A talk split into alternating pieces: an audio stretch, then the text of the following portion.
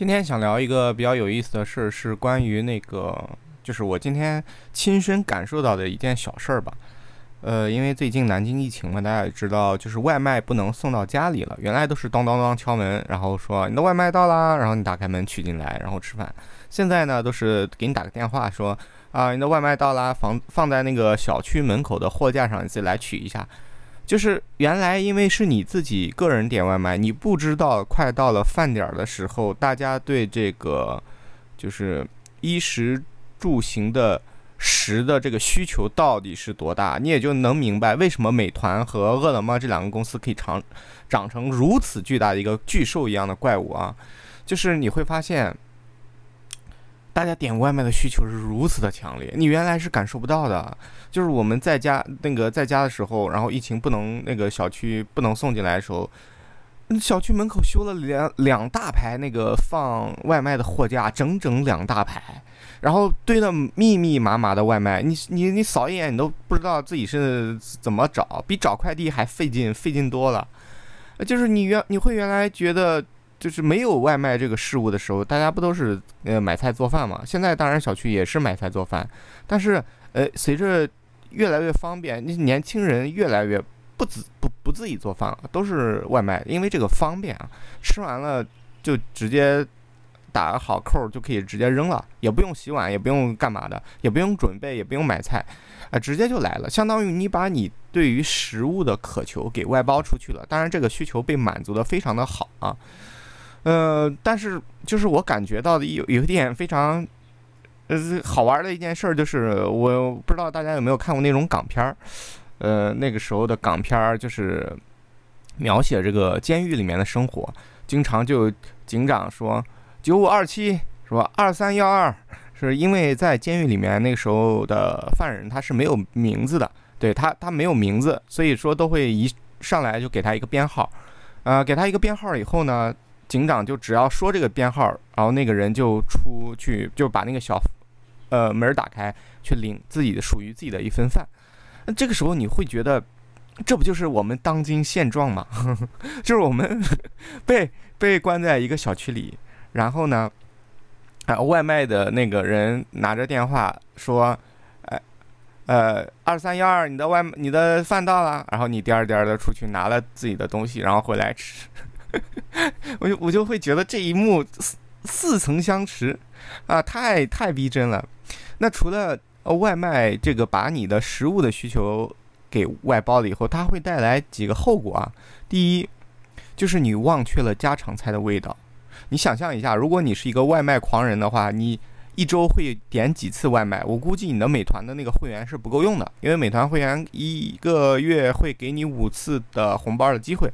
大部分人他说，我就是经常要上班的职场啊，职场人啊，或者是不喜欢做饭的人。他五个红包都不够用啊！但是有的人自己做饭，那就不存在啊。那你一一个月大部分时间在点外卖，其实很多时候你会你是会忘记家常菜的味道。家常菜是什么味道？家常菜就是，嗯，少盐少油，清淡，嗯，然后健康。但是外卖你会发现都是一个模子里刻出来的。他为了让你下饭，他为了让你的感受更好，所以呢。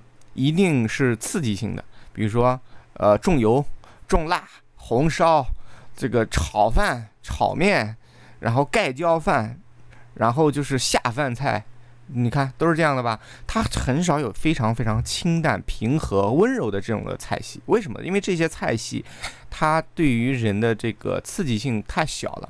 当然，如果是家常饭的话，你觉得这很正常。但是作为一个外卖来讲的话，你。得不到爽点，你就会觉得很一般，所以就不再会去点它了。所以为了让大家一想到这家外卖呢，就会呃非常有点的冲动，他一定要把这个菜做的非常的下饭，非常的让你觉得爽。而这个爽和下饭其实是会把你的阈值给提高的。也就是说，你后面再想吃任何食物的时候，好像非油炸你就觉得不爽了，好像这个这个呃非辣无辣不欢，好像不是红烧不是大油大那个重口的，你就会觉得很平淡无味。啊，这个就是它带来的一些，不能说副作用吧，就是随即而生伴随着的一些东西。呃，食物被外包了，然后呢，并且食物的系数被外包了。这件事什么意思？就是你不知道哪家店好吃，但是呢，它呃这种平台会出各种各样的排行榜，比如说呃，它通过数据给你一套算那个榜单。你你每个人的口味其实不一样的，但是你觉得这份榜单给你有一个参考性，导致你就愿意去认可这个榜单的价值。那么，呃，好吃的东西或者被点的多的东西就被你定义为你觉得好吃的东西。所以说，呃，就就很多东西突然一下就火了，比如说烤鱼火了，突然周边就会开四五家烤鱼店；轻食火了，突然那条街上就会开四五家轻食店，就是因为就是大家会一窝蜂的扎进去，而你的。习惯的味道也会被它感染，就是越来越深刻。呃，我印象比较深的一个例子，大家有没有？就是如果说看抖音的人，你会发现之前一段时间吧，有一款汽水特别的火，那个汽水叫什么？呃，不知道叫什么名字啊，但是它。所有主播推荐它的时候都说是零卡、零糖、零卡什么什么气泡水，哎，反正我觉得那段时间百分之八十的主播都在推荐那块气泡水。当然，效果就是我们办公室的小伙伴很多人都下单了，因为它确实很便宜那个气泡水，而而且说是零糖、零卡什么什么乱七八糟的，呃，大家都很愿意去尝试，但其实味道真的一言难尽啊！我感觉它已经脱离了水的范畴，就是它没有那种爽口的感觉，它就是我觉得有点像工业。实验室里面调制出来的东西，对，这是我个人喝了一次的感受，是我同事当时送了我一瓶。呃，这是说完了食物的外包，还有就是那个思想和认知的外包。什么叫思想的外包呢？就是，嗯，呃，很早的时候我们获取这些东西都是靠书啊，靠文字啊这些东西，所以大家经常会听到一个词叫做“啃书”。对吧？就是说，呃，那个，比如说老一辈的人都会说啊，这这几你你要想读懂这本书，你要先啃完之前的两本经典著作，或者是这个教材，然后你才能读懂后面的这些呃他们的学者写的书。OK，你必须要有一两个这个压箱底的干货的这种书是需要啃的。为什么需要啃？因为它信息密度之高，理解力之困难，但是包含的知识浓度之高，都是。很呃很吓人的，所以一般人就会劝退。但是你如果耐着性子能把它啃完的话，后面这些根据这条线上下来的一些学者写的东西呢，你就会嗯老叟吸顽童一样，非常手到擒来了。但是现在呢，你会发现再也没有啃书这个动作了，没有人会让你啃书，大家都是说。刷剧对吗？没有说是啃剧，为什么呢？为什么呢？你要问，就是我，我经常问自问自己，为什么没有刷需要剧是需要啃剧的，都是需要刷剧，也没有书，现在也没有什么很多书需要啃书的，而只是随便翻翻的，就是因为现在解读这个东西的东西太多了，并且，呃，视频以及互联网已经让视频这种形态传那个解构了文字这种传播形式，但是我不知道它是好事还是坏事，这个留着。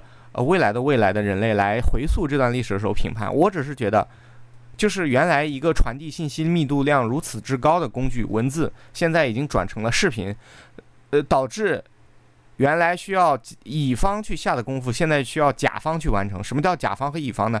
甲方就是内容生产者，乙方就是内容那个就是内容消费者。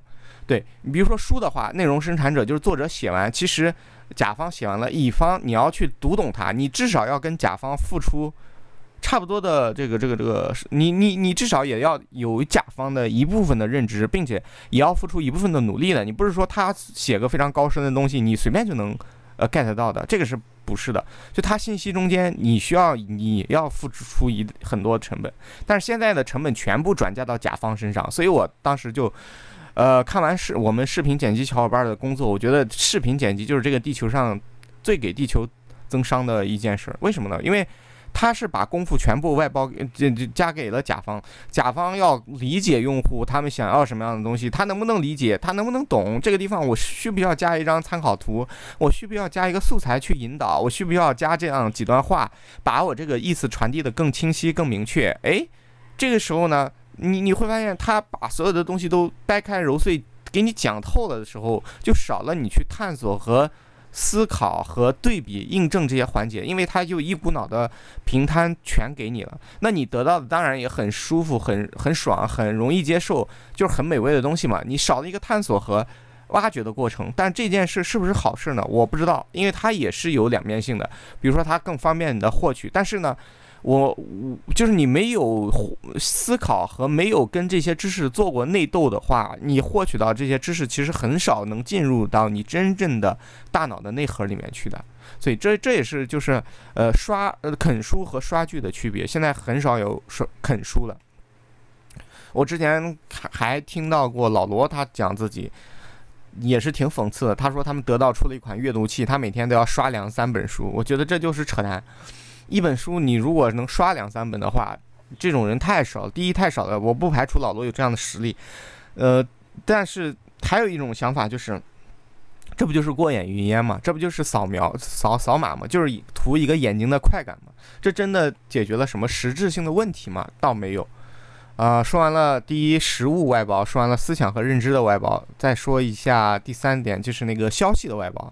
对，什么叫消息的外包？就是你会发现现在，呃，大家的信息源头都是一致的，呃，不是抖音就是微博，微博的那个热榜、热搜啊什么的，你会发现。哎呀，这个对于很多人的伤害，明星的伤害简直太大了，真是好事不出名，坏事传千里。一旦有什么风吹草动，马上微博就捅出来，然后大家就呼儿嘿呦的评论这个这个这个评论，然后点赞乱七八糟的。但原来大家可不是这样，原来每个地方关注自己领域内的新闻，但现在大家关注的所有的新闻都是一致的，都是趋同的，都是流行的，并且比如说，呃，这还不是说负面的新闻啊，就比如说某某一家网网红那个餐厅火了，被打个卡的话。那所有的人都会去上去去，这个这个去去去看这些内容，然后去了解一下这家店到底有什么好吃的。就是你每一个人的信息来源被固定以后，他们所做的事情大概率也是会同会同一件，也会被固定下来。这就是我今天通过自己取了个外卖感受到的一点事儿吧。呃，食物外包、思想认知外包和消息外包。嗯，不知道有没有跟我感同身受的小伙伴可以告诉我一下啊？谢谢。我还有就是你们那个这种外包的情况是怎么解决的？好，那先这样，拜拜。